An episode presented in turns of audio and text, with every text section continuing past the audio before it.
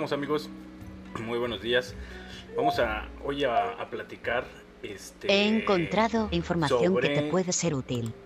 La parte de el por qué Grupo Modelo sacó la cerveza 1.8. Y para esto, bueno, me gustaría em, empezar, si, si me lo permiten, pues remontándonos a la parte de el inicio de la contingencia, ¿no? Lo que fue la parte en México de marzo. Toda esta parte donde se empiezan a suspender eventos, se empieza a parar las industrias y demás. Industrias no esenciales. Y por industrias no esenciales, pues tenemos que tomar en cuenta toda aquella industria que no sea principalmente agroindustria o que produzca algo para el sustento de, de la población, como son alimentos, bebidas, este, toda esta parte de combustibles, todo lo que no genera una primera necesidad. Entonces obviamente dentro de esas entra la parte de las cervezas, las bebidas alcohólicas en, cierto rubro, porque por ejemplo lo que vienen siendo la parte de los tequilas, pues sí es parte del campo, entonces como el campo no puede parar, siguen produciendo. ¿no? A lo mejor no para la venta como tal, pero sí pueden seguir produciendo para almacenar, añejar y demás. Entonces, la parte donde paran la industria cervecera, bueno, sucede por ahí de marzo. Y creo que en cierto modo al, a la industria cervecera le quedó como anillo al dedo esta parte. Porque si tomamos en cuenta que se estuvieron cancelando todo lo que fueron la parte de eventos masivos, eventos deportivos, conciertos, festivales, pues la realidad es que iban a tener un, un punto de, de sobreproducción, ¿no? se iba a desplazar igual. si podemos llegar a tomar la cantidad que se consume de cerveza cada partido de fútbol, pues es impresionante. Si a eso le sumamos los festivales que iba a haber, los conciertos, las ferias, porque también se canceló una de las ferias más importantes de, de México, que es la, fue la de Aguascalientes, la Feria de San Marcos, donde obviamente llega a recibir, si no tengo mal el dato, creo que alrededor de 12, 13 millones de visitantes a lo largo de, la feria. Igual es un poquito más, ¿eh? Pero, pues bueno, todo esto viene a afectar a la parte de, de la industria que iban a tener una sobreproducción. Entonces, como que al principio no les afectó mucho porque bueno, tenían todavía stock en bodegas y demás, y toda esta pues, producción que tenían proyectada para los eventos masivos, pues la tenían guardada. Quiero aclarar que todo esto es lo que yo he sacado en conclusión a partir de lo que he investigado, he leído y he tratado de indagar en diferentes medios, tanto en noticieros este, como CNN, páginas, blogs, foros, la misma ley de de México. Pero bueno, al final lo a aclarar, esta es mi opinión. Obviamente yo les doy así como que todos los, antecedentes y a ustedes también sacarán sus conclusiones. La parte eh, que nos quedamos, bueno, toda esta producción pues, no había tanto problema porque pues, había cerveza para seguir abasteciendo el mercado sin la necesidad de estar produciendo una cantidad en planta. El problema viene cuando pues, sale el último camión, que hasta hicieron ahí unos memes y demás de, la cervecería. Y eh, se acaba el, abasto y empieza a haber una escasez, ¿no? Que hubo gente que empezó a vender cerveza, pues, digamos, en el mercado negro, por ponerle un, un adjetivo, muy cara. O se empezaron a hacer todas estas compras de pánico donde la gente iba y compraba carpetas de por mayoreo, ¿no? Casi casi para tener reserva de cerveza. Digo, yo he sabido de casos de gente que ha pagado 800 mil pesos por un cartón de cerveza, digo, lo cual dices, pues creo que hay otras formas de divertirse y pasarla bien a lo mejor en casa ahorita en la cuarentena sin gastar tanto dinero, ¿no? Digo, al final se sigue teniendo un abasto de Viña Real, Caribe Coolers y, demás, este, que son todas estas bebidas RTD, eh, que significa RTD, Ready to Drink, que son bebidas eh, de baja graduación alcohólica y por ende todavía hay muchas que se están produciendo o bien se están surtiendo porque pues, la realidad es que la gente no las consume con la misma frecuencia que una cerveza, ¿no?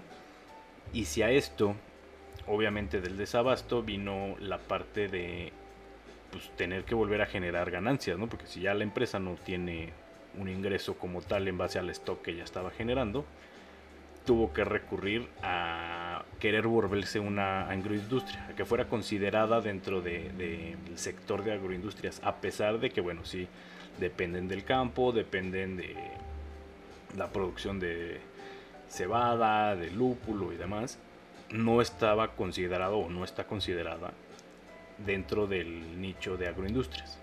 Es por esto que en algún momento se dijo que iban a volver a empezar a producir cerveza. ¿no? Porque los iban a considerar dentro de este eh, sector y al ser parte de la agroindustria, pues es una industria de, de primera necesidad y no tendría por qué parar la producción. Entonces, se dijo eso por ahí de abril, que se iba a normalizar y ya se iba a empezar. A la mera hora el gobierno se arrepiente, no, no los incluye dentro de este sector y no produce. ¿no? En cuestión a eso, el grupo cervecero muy inteligente empieza a buscar las brechas que tenga la ley para poder producir, ¿no? Y con esta situación de la brecha en la ley o el hueco legal que encontraron muy inteligentemente, lograron sacar la cerveza Victoria 1.8 y creo que también por ahí sacaron una Corona 0, que obviamente pues ya no es este una cerveza con alcohol, pero sacaron la Victoria 1.8, la cual este les muestro ahorita. Esta es la cerveza que sacaron. 1.8 Victoria Chingones unidos por un México. Esta cerveza la sacan con la idea de que las ganancias se van a ir para apoyar a los sectores de salud, este cierto monto van a destinarlo a, entonces sale como una cerveza emblemática o conmemorativa para apoyar en estas situaciones de COVID. La realidad es que mucha gente empezó a ver esta cerveza y empezó a comprarla como si fuera una cerveza normal sin darse cuenta de que tiene enormemente, si se puede observar en la lata, verán que tiene la parte eh, un 1.8 enorme si lo alcanzan a ver. Tiene aquí un 1.8 enorme y después empezaron a quejar de que bueno, el sabor no era el mismo, de que la calidad no, no sabía igual y demás. Esta cerveza fue, bueno, si la podemos considerar cerveza, porque al final ahorita les voy a mostrar el porqué de que haya salido esta cerveza. Y la respuesta es pues, muy sencilla. No es considerada una cerveza no es considerada una bebida alcohólica. La ley nos dice eh, que para considerarse una, bebida alcohólica tiene que tener entre 2 y 55 grados. Al tener menos de 2 no es considerada una bebida alcohólica y al tener más de 55 ya no puede considerarse una bebida como tal. Ya es otro tipo de producto y demás. Ya no se considera una bebida.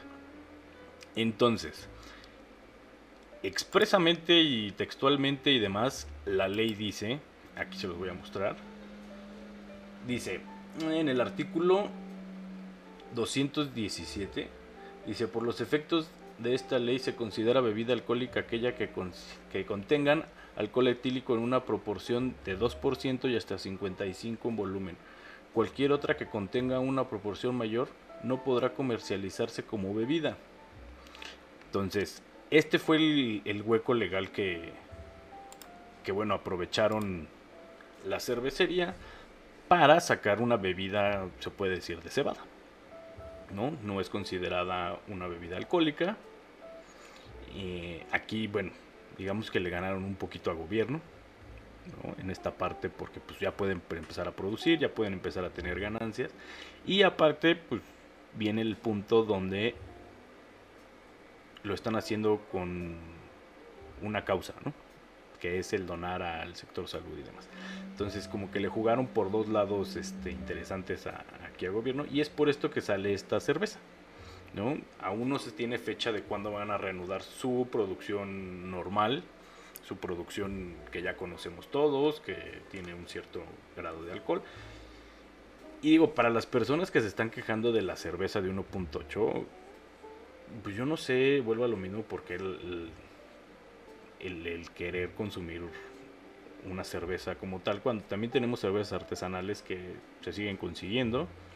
En algunos puntos de, la República creo que todavía encuentran cerveza comercial. Hablemos cerveza comercial, todo lo que sea Grupo Modelo, Grupo Cuauhtémoc, Moctezuma o Heineken. Este, pero digo, y si no tienen otras opciones, los RTD, digo, hay RTD de Sky, hay Caribe Cooler, hay Viña Real y demás como para querer comprar y también una, cerveza que no es cerveza, ¿no? O sea, es agua. Que aquí a mí lo que me preocupa es que si regresamos a la ley, en, el estricto sentido a, a leyendo lo textual y demás, la ley, más abajo en la ley encontramos en el artículo 20 que dice en ningún caso y de ninguna forma se podrá expender o suministrar bebidas alcohólicas a menores de edad.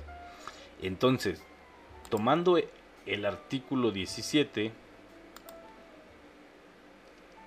y tomando en cuenta que es una cerveza de 1.8, entonces le puede suministrar a menores.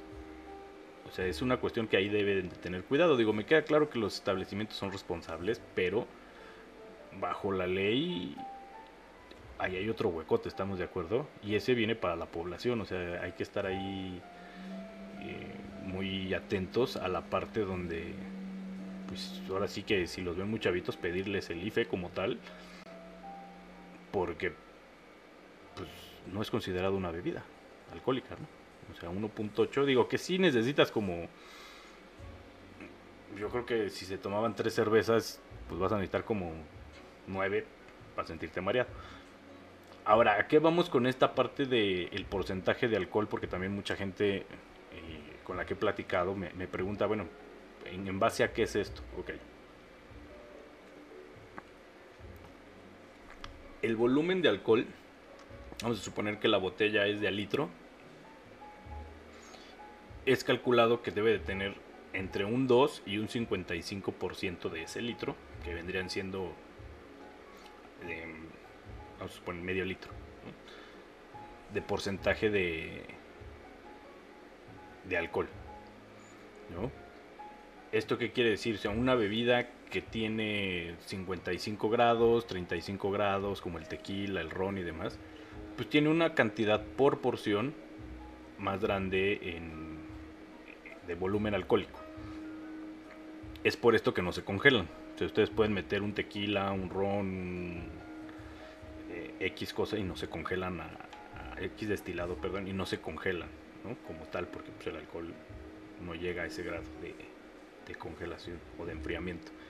Y las bebidas, como el vino, tienen 14, 15, 16, o sea, ahí, ahí va variando hasta 8 grados y se llegan a congelar. Si ustedes meten una botella de vino eh, tinto y blanco, se, congelan y hasta a veces se llega a reventar la, botella en el, en el mismo congelador. Una botella de Boons, una de Caribe Cooler, o sea, todo eso se llega a congelar. Las cervezas se llegan a congelar por lo mismo de que su denominación o su grado alcohólico es muy chiquito. Ahora, no quiere decir que si me tomo un caballito, me estoy tomando menos volumen alcohólico. Porque al final la proporción de ese caballito sigue siendo la misma. Va a traer, vamos a suponer que tiene 30% de alcohol, pues va a tener una tercera parte, por poner un ejemplo, del caballito de alcohol. ¿no? La única forma en la que se puede bajar esta graduación alcohólica es cuando la mezclamos ya sea con refrescos, jugos, la preparamos en coctelería, ahí sí llega a bajar la denominación, la denominación, la graduación alcohólica. Entonces esta parte es, eh, hay que hacer una formulita ahí, matemática y demás, muy sencilla, luego se las muestro si quieren, para calcular el grado alcohólico de un cóctel.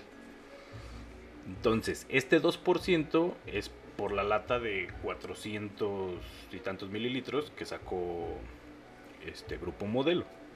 Entonces estamos hablando de que no tiene nada de alcohol, ¿no? O sea, 1.8 entre los 400, pues estás hablando de que tiene como 4 mililitros, cuando mucho de alcohol, pues no es nada, ¿no? Pero, pues volvemos a lo mismo, en cuestión menores creo que es una cuestión que hay que checar. Digo que nada más es, es de, criterio propio, ¿no? Checar esa parte. Pero sí les quería compartir toda esta parte de por qué salió la 1.8. ¿no? Porque en algunos casos eh, me comentaban o platicábamos de, ah, pues es que a lo mejor tenían ya poca cerveza en los tanques y pues quisieron hacer de mil litros, dos mil, ¿no? Y pues no es tanto así porque perdería un poco el sabor, calidad, que a lo mejor fue lo que pasó, pero no es tanto el por qué se hizo la 1.8. ¿No? Entonces, bueno, ya tienen esta parte de, de por qué son sacaron esta cerveza 1.8. Espero y, y, haya aclarado algunas de sus dudas. No sé si tengan este alguna otra duda en cuanto a, al porqué de esta cerveza. Va a estar complicado de que pues en el marco legal el gobierno pueda hacer algo porque está por debajo de los dos grados y aparte lo están haciendo con causa. Entonces quedarían muy mal si una prohíben la venta porque sería prohibir pues, una cuestión con causa y la otra es prohibir algo que pues, está fuera de la ley, ¿no? Porque al final ya al considerarse menos de 2 grados no bebida alcohólica, pues es una bebida de cebada. Que aquí viene otra incoherencia, ¿no? O sea, permiten que industrias como la refresquera siga produciendo, que yo no creo en lo personal sea una industria de primera necesidad, porque crea más problemas de los que soluciona. ¿no? Voy de acuerdo que siga produciendo eh, marcas de agua, eh, no sé, todavía me atrevería a decir que a lo mejor hasta las marcas de agua mineral, eh, jugos, este, cuestiones como más esenciales, ¿no? O sea, porque al final de cuentas la industria refresquera no creo que sea un artículo de primera necesidad. Que digo, bueno, si le quitamos a la población la Coca-Cola, creo que en México sí tendrían un problema, ¿no? Hay mucha gente que depende de la Coca-Cola. Pero no entiendo cómo, cómo es que logran permitir unas y otras no.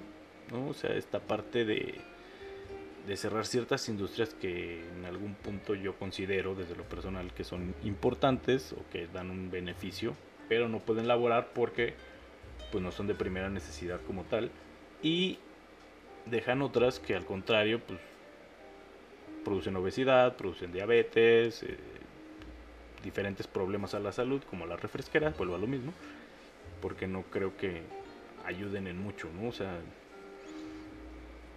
habría que checar ahí el por qué o hacer una reforma en algún momento a la ley y meterle ahí unos ciertos candaditos para delimitar lo que son bebidas no alcohólicas, digamos, saludables y bebidas no alcohólicas no saludables y de ahí partir en un momento dado cuando se requiera parar industrias cuáles sí y cuáles no. Porque digo no, no le veo caso a estar buscando huecos legales si al final de cuentas creo que nutre más una cerveza. Habrá gente que esté de acuerdo y hay gente que no ve. Y de verdad, es mi opinión. No me interesa. Que un refresco. O sea, creo que hace menos daño y es un poquito más saludable la levadura, la cebada, el lúpulo que un refresco. ¿no? Nada más. Creo que ahí sí tenemos un poquito de, de, prioridades mal encausadas. Pero bueno, entonces esto era lo que les quería compartir el día de hoy. Espero este, les haya aclarado algunas dudas, como les decía. Y también espero, si quieren, pueden checar, igual busquen lo de la parte de la legislación. Digo, yo lo encontré tal cual este como ley general de salud, artículo 217 y me apareció eh, la página para que ustedes puedan checar y ver la parte que yo les estaba diciendo y la lean también textualmente como, como viene y puedan checar, bueno, toda esta parte de si, este, si como se puede ver, o sea, si, mm, bueno, pueden darle ahí toda una vuelta de la parte de la, de la ley y checar los puntos, sacar sus conclusiones, checar igual, investigar en eh, las redes sociales, eh, hay diferentes artículos que pueden ir a diferentes páginas, pueden ser CNN, el financiero, este, y de ahí, digo, no se queden con una sola, ¿no? O sea, échenme la mano y, lean diferentes artículos y también saquen sus conclusiones y me encantaría oírlas, ¿eh? Digo, si tienen ahí alguna otra respuesta o, o cómo podemos decirlo, teoría de por qué salió la 1.8, me encantaría oír. ¿no? Digo, yo me quedo con esta porque al final de cuentas creo que me suena la más lógica, que es que no es considerada una bebida alcohólica y al ser una bebida no alcohólica es de primera necesidad. ¿No? Entonces, chequenlo, revísenle y cualquier cosa me lo, me lo comentan. Digo, estaremos ahí compartiendo en redes sociales. Yo creo que en un ratito más lo paso todo esto al blog, hago una notita y se las comparto también ahí en, nuestra página para que lo puedan checar. Tenemos también ahí ya algunos documentales, este, bueno, notas que hemos subido. Igual y si quieren este, checarlas, pueden este, entrar a, nuestro blog. Y hemos subido unas notas ahí nuevas que igual les pueden interesar. Déjenme ahorita se las comparto. Subimos este. Mm, tenemos la de Tequila 1800, que es la parte de una ficha técnica, los diferentes eh, estilos que maneja 1800. Y creo que se van a dar una, una sorpresa porque 1800 nada más está produciendo 1, 2, 3, tres productos o líneas dentro de su, de su catálogo que son como para exportación nada más. Es difícil conseguirlos en México y por lo regular si se consiguen tienen que ser por tiendas en línea. Entonces se los dejo ahí para que le den una, una checadita. Y también está lo de las 10 botellas de whisky más caras. Entonces ahí se pueden dar una, una idea, digo, hay botellas que se llegó a subestar, una de ellas por un 1.9, si no recuerdo mal, millones de dólares este, en subasta. Está también un reportaje de eh, la fábrica de puros que hay en Querétaro.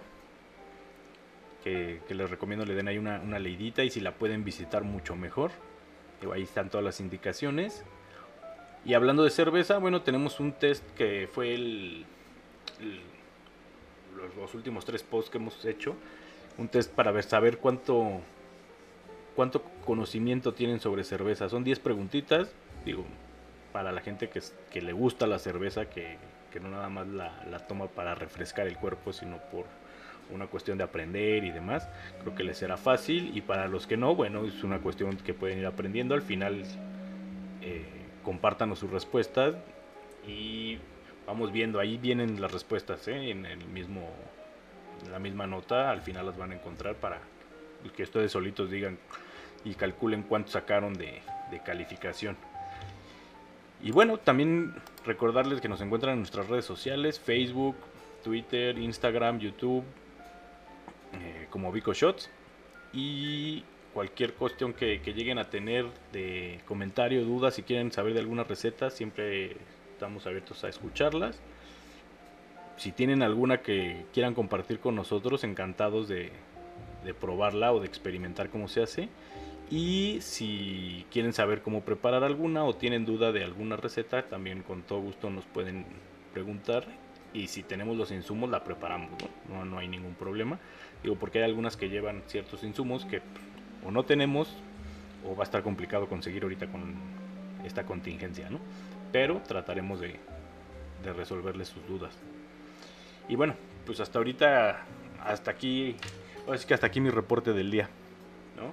Cualquier duda, nos escriben y nos estamos viendo en pues yo espero que en estos en la tarde o mañana estemos por aquí con algún otro tema interesante. Cuídense, los que van a comer, buen provecho, los que estén por cenar, porque a lo mejor en alguna parte del mundo están cenando y también buen provecho, descansen, que tengan un buen inicio de semana todos. Pásenla Pásenla bonito.